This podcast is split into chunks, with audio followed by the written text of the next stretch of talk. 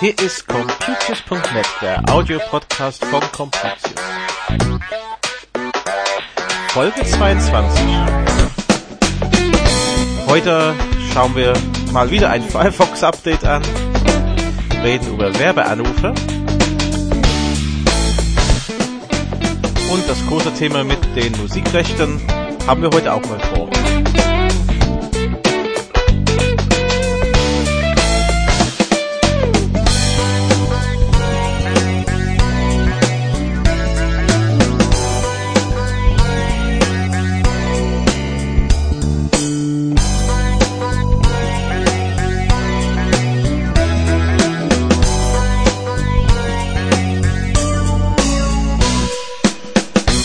Hallo und herzlich willkommen zu Computius.net Folge 22.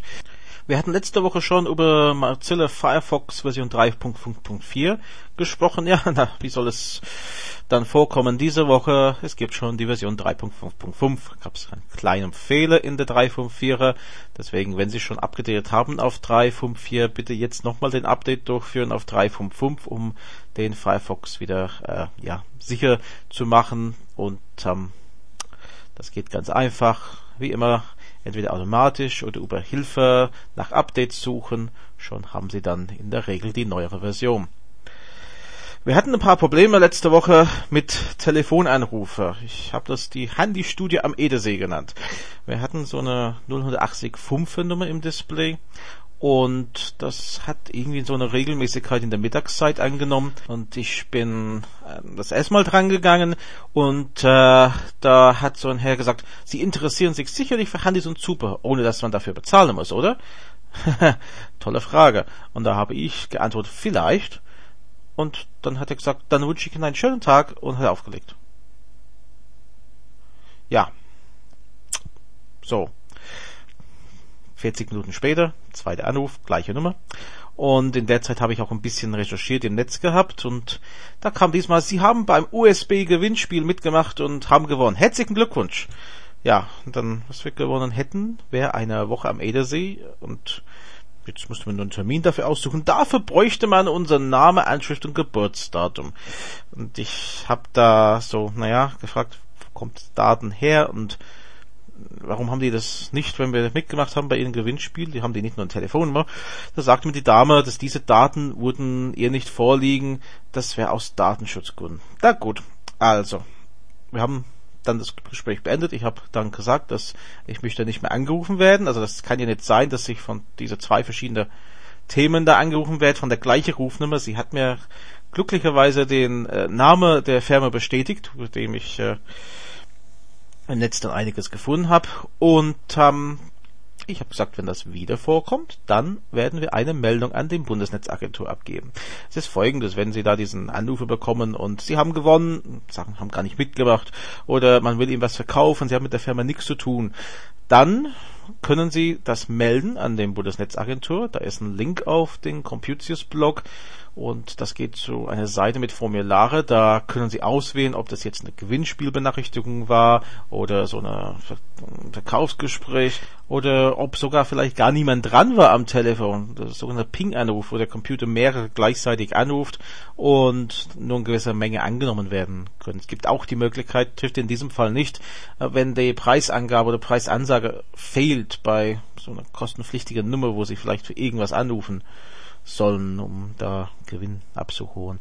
Gibt's äh, auch übrigens für Handys mit SMS. Es gibt auch die Möglichkeit, ähm, beim Fax da Beschwerde zu machen und was weiß ich. Das, das, das gibt's alle möglich auf dieser Seite und das werde ich dann nächstes Mal tun, wenn das vorkommt.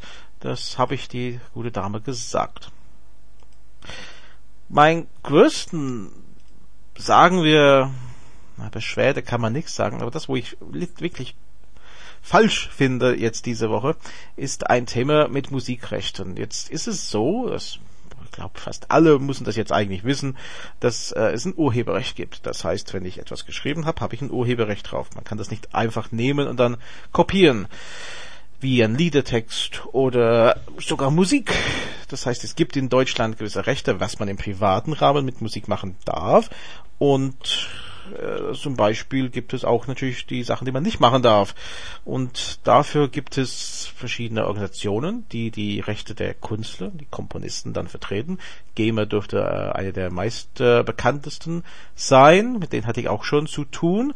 Mit einem Podcast, wo auf einmal Musik im Hintergrund zu hören war. Da haben wir dann ja, das sein lassen mit dem Veröffentlichen. Ich hätte das gern lizenziert und, und ganz offiziell gemacht, aber da war mir der Weg durch die GEMA-Strukturen doch ein bisschen zu aufwendig für eine einzelne Podcast-Folge und dann habe ich lieber nicht den entsprechende Aufnahme veröffentlicht. Es war ja keine Absicht, die Musik mit aufzunehmen.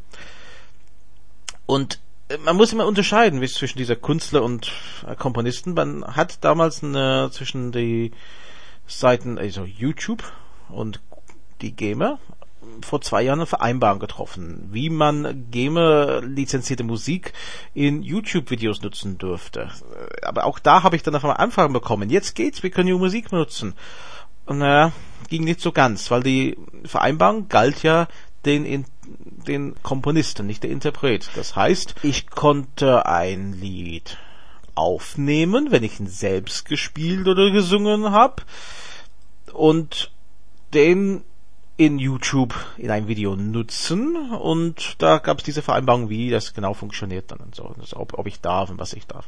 Ähm, nur, es hieß nicht, dass ich dann einfach eine CD nehme und das in dem YouTube, weil das ist ja dann der Interpret, der äh, war ja nicht Teil dieser Vereinbarung. Ähm, jetzt sieht so aus, dass ähm, einige und Musiker trotz allem jetzt gegen YouTube vorgehen wo wollen. Ja, gut, wie gesagt, die Musiker an sich waren ja sowieso nicht da drin. Und wollen dann gerichtlich Google, die YouTube gehört, zwingen, gewisse Nutzerdaten äh, auszugeben. Zum Beispiel, wer ein bestimmtes Video abgeloadet hat mit der Musik drin. An dieser Seite finde ich das nicht so schlimm. Wenn jemand Musik ins Netz stellt, der urheberrechtlicher Schutz ist, gut, der darf das nicht. Also soll ruhig da die entsprechende Leute dagegen vorgehen. Wo ich aber ein Problem sehe, ist in die andere Richtung jemand, der diese Videos schaut. Jetzt müssen wir unterscheiden. Wenn ich auf eine Tauschbörse gehen würde und sagen, ich suche mir ein Stück Musik und den lade ich mir runter, damit ich nicht bezahlen muss. Das ist was anderes. Da habe ich jetzt auch eigentlich kein Problem damit, dass jemand dann sagt, wir wollen wissen, wer das war. Solange das halt wirklich gezielt da gelaufen ist, dass jemand da was gesucht hat.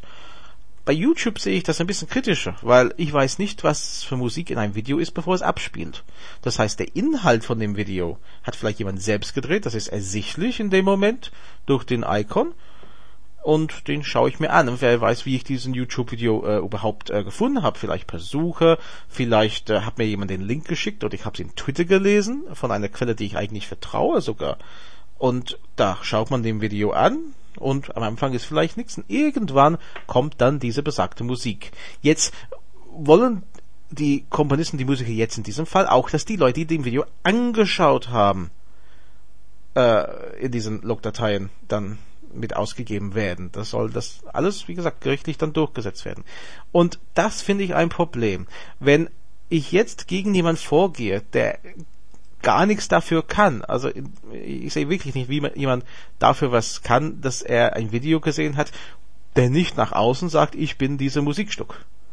Äh, ich meine, selbst wenn ich da das erkennen sage, oh, das darf ich ja gar nicht gucken und hör auf, es ist zu spät, die IP-Adresse ist längst übermittelt und ähm, der Download ist registriert, also der, der einmal Ansichten ist registriert. Ist ja kein Download bei YouTube.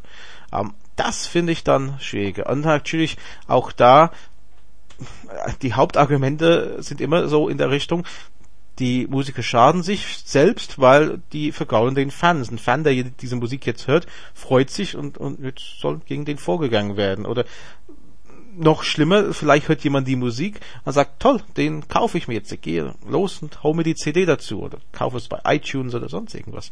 Ja, gut, dann werden die dann vielleicht zweimal überlegen, wenn die einen Brief bekommen, dass die da das bei YouTube äh, illegal gesehen haben und jetzt irgendwelche Konsequenzen haben deswegen, das war ein ganz großes Thema die Woche im Blog und ich finde es eigentlich ganz wichtig zu sagen, dass da Unterschiede sind und man muss diese Unterschiede einfach sehen. Und es ist langsam Zeit. Ich meine, die Musikindustrie macht schon mit diesem Problematik, nenne ich es mal so, seit Jahren inzwischen mit rum, also mit diverse Modelle wie Music Load, iTunes und sowas. Um, und es wird langsam Zeit, dass die verstehen, was im Internet abgeht und gegen diejenigen vorgehen, die die wirklichen, sagen wir, Urheberrechtsverletzungen machen und die, die, naja, dafür nichts können, äh, in Ruhe lassen. Das ist meine Meinung wenigstens. Wenn Sie eine andere Meinung sind, dann kommen Sie rüber zum Blog computers.de und da sagen Sie mir Ihre Meinung, also was wir dann gern dann weiter diskutieren können im Blog. Das war's für diese Woche. Wir sind dann nächste Woche wieder da mit der nächsten Folge von computers.net. Wir informieren Sie gern, wenn das online ist. Da brauchen Sie nur in unseren Newsletter eintragen auf computers.net oder de. Da haben Sie den kleinen Symbol von Computersy und da tragen Sie die E-Mail-Adresse ein. Wir informieren Sie, sobald die nächste Folge da ist. Bis dann. Tschüss.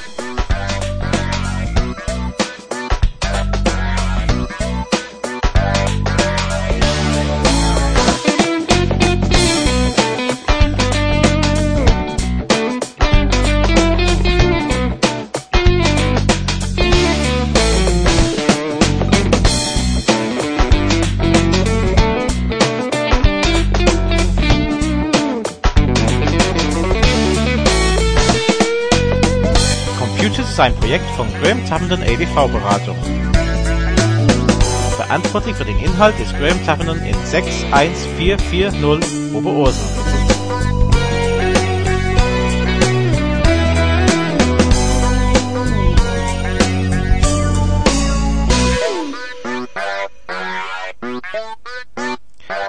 Die Musik ist von Frank Herrlinger.